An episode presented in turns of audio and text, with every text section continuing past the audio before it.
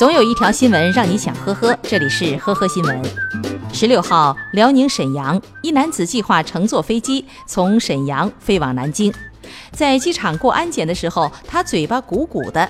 安检员问：“嘴巴怎么了？”他回答说：“牙掉了，说话说不清楚，一张嘴就发现嘴里藏了东西。”最后，男子觉得混不下去了，取出了嘴里的打火机。经了解，该男子第一次坐飞机且烟瘾较大，觉得两个多小时的旅程太难熬，就把打火机藏在嘴里。最后，男子被移交公安机关，行政罚款一千元。二零一八年四月，王某通过手机交友软件虚构在英国留学的大一学生李依依的身份，骗取了北京某大学学生任某的信任。随后，他虚构自己患白血病，以治疗需要手术费、生活费及亲友发生意外等理由，骗取任某三十万元左右。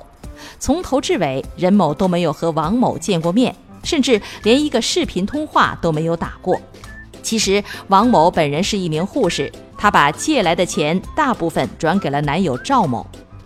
事情败露以后，王某还反复强调自己是借来的钱，并承诺过会还给任某，不应该算诈骗。但是直到二十一号开庭，他们仍然没有还钱。近日，常州的某大学接连有大学生报警，说有人冒充学校老师打电话骗走了几千元钱，小王就是其中之一。他得到了国家奖学金以后，接到老师电话称要另发六百五十元奖学金。见对方熟悉自己的情况，小王没有起疑心，并要求对方把钱转入自己的银行卡里。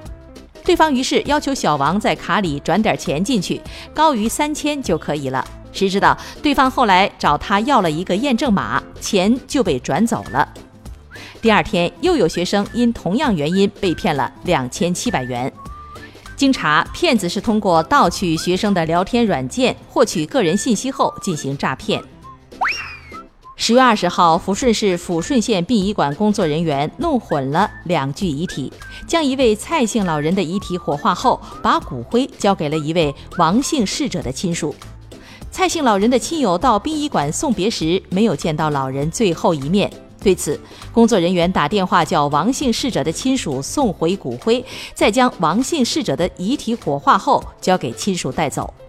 面对殡仪馆工作人员拿出的骨灰，蔡姓老人的家属表示无法接受，不但没有见到老人最后一面，而且无法确定这就是蔡姓老人的骨灰，他们弄丢了老人的遗体。目前，殡仪馆和另一方家属未能协商解决，警方已经介入。感谢收听今天的呵呵新闻，明天再见。本节目由喜马拉雅和封面新闻联合播出。